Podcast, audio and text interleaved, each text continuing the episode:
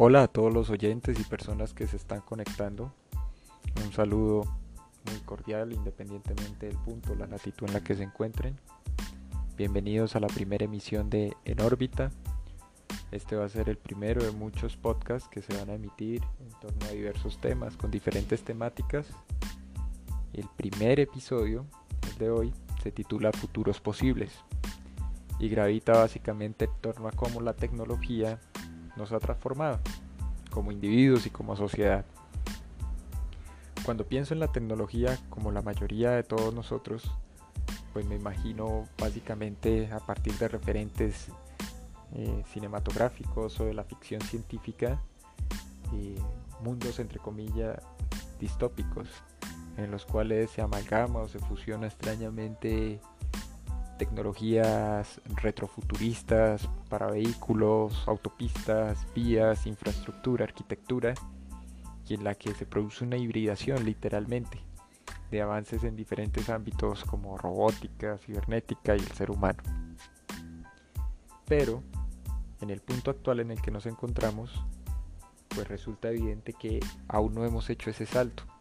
Aún no se logra, pero pareciera ser que sí se apunta hacia allá.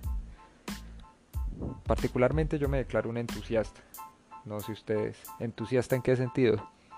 Considero que si hay una labor o una función, digámoslo, de optimización, si se quieren esos términos, o de mejora de lo que puede hacer y lo que puede aportar en términos positivos. Creo que como fenómeno y proceso, eso que llamamos tecnología ha llegado para quedarse y va a ser el derrotero y lo que va a marcar el rumbo de nosotros como individuos en la sociedad. Basta con observar lo que está ocurriendo ahora a escala global, a escala, masiva, por todo este cuento y este tema de la pandemia. Fuimos obligados muchos, algunos otros ya lo hacían, a insertarnos y a adaptarnos a un contexto en el cual la digitalización, la virtualidad, la telepresencia es absolutamente imprescindible para cosas tan sencillas y elementales como hablar con el vecino o los padres o comunicarse con los hermanos, primos, tíos, hasta desarrollar actividades laborales. Creo que hace probablemente 10, 8, 9 años atrás no era tan evidente o tan fuerte, o por lo menos no en este lado del planeta, aquí en el cono sur, en Colombia que es de donde les hablo. Y ahora, de manera casi que impuesta y necesaria por lo demás, nos vemos inmersos a la conectividad, a las videollamadas, a las videoconferencias, a la asistencia de capacitación, formación y desarrollo de actividades laborales, haciendo uso de herramientas como la internet, el smartphone, una PC y en suma tratamos cada vez más de ir al corriente. Yo normalmente suelo afirmar o decir o pensar que Colombia presenta un pequeño desfase con respecto a muchos otros países.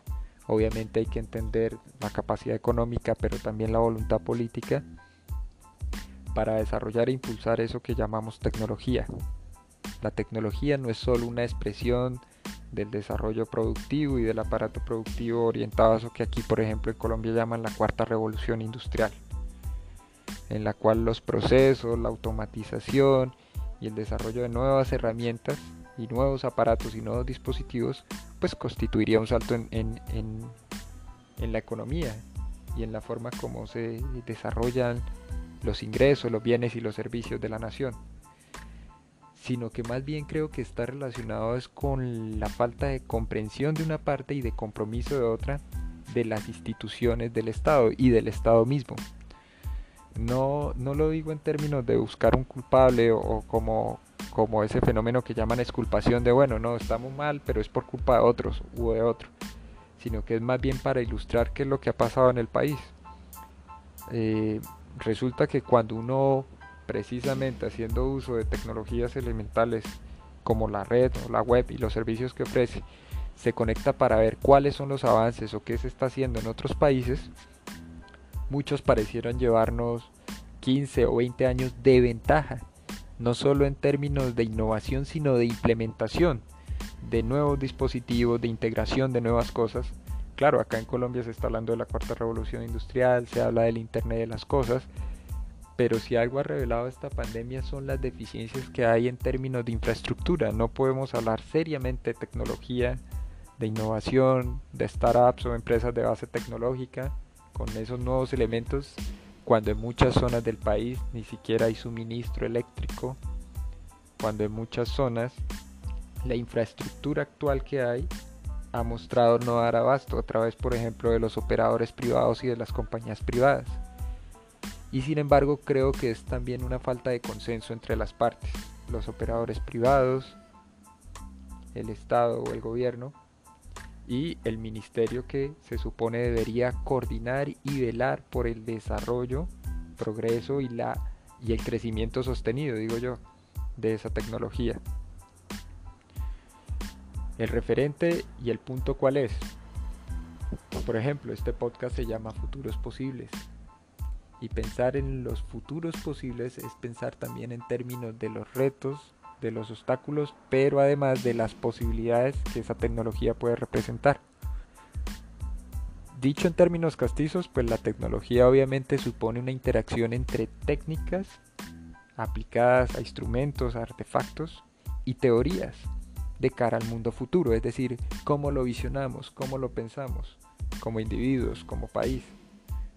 Y ahí se me ocurre entonces un par de buenos ejemplos. Esos ejemplos se pueden perfectamente anclar al mundo de los videojuegos y al sector de contenidos entre, entre el cual pues obviamente entra los servicios de streaming cierto e independientemente del formato de difusión del streaming sea solo audio sea multimedia video entonces, ¿qué ocurre con, esos dos ejemplos, con esas dos referencias?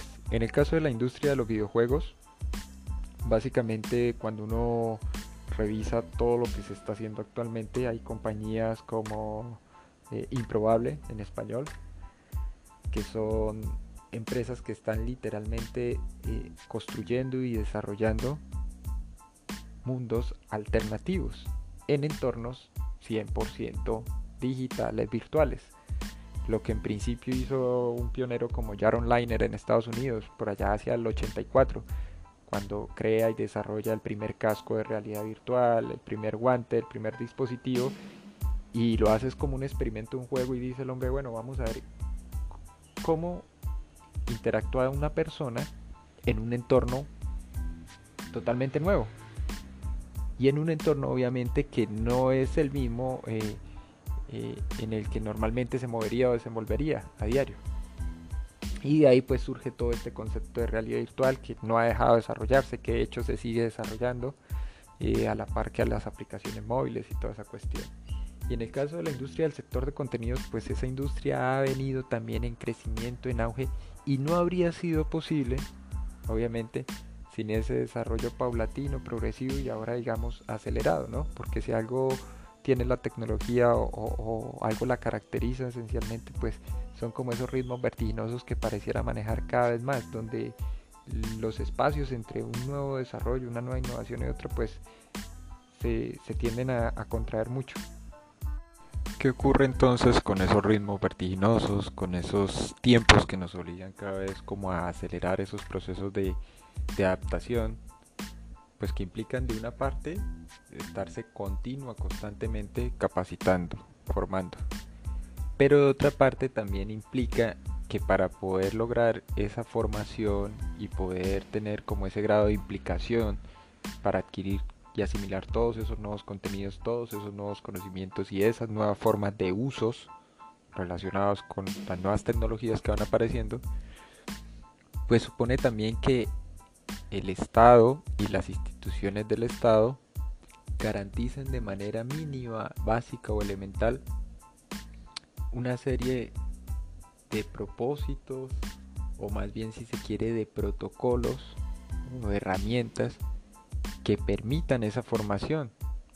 Entonces se me ocurre el caso de las instituciones académicas, sea educación básica, sea educación media, superior, lo que sí resulta evidente es que hay muy poco interés o escaso interés en formar a las personas en tecnología.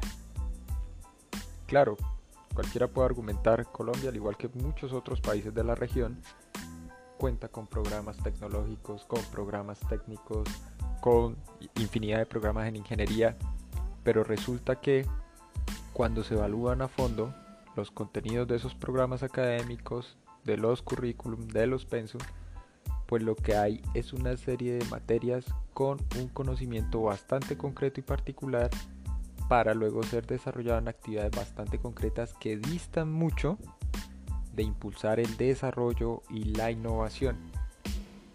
Entonces ahí volvemos al punto inicial. Muchas partes, muchos países y muchas regiones como bloque de países están dando pasos agigantados en términos de, de ya sea de la industria del videojuego, del sector de contenidos y en general de todo lo que tenga que ver con tecnologías. Entonces se me ocurre como ejemplo Singapur y ya como región entonces el sudeste asiático. ¿Qué ocurre en esas zonas del mundo y en esos países en particular? Resulta que han hecho no solo la transición rápidamente, del campo meramente industrial, comercial, sino que se han dado cuenta de que el curso que sigue la civilización allá en Oriente, tanto como acá en Occidente, es precisamente la de la digitalización. Y esa digitalización no solo tiene que ver con datos, ¿sí? con procesos, con automatización de procesos, sino que la digitalización tiene que ver es con la absoluta e imperiosa necesidad de integrarse en el siglo XXI como sociedades. E integrarse implica, pues obviamente, hacer un uso intensivo de las tecnologías y son capaces y están en condiciones precisamente porque cuentan no solo con la intervención y la ayuda estatal, sino que hay voluntad del Estado y, y esa es como la otra parte que, que quiero enfatizar acá, ¿no? En suma, esta pandemia ha revelado, creo que, aspectos positivos y negativos. Los negativos, pues lo que denotan es como el largo trecho que aún nos queda para recorrer y las cosas que tenemos pendientes para resolver. Específicamente estoy hablando de Colombia.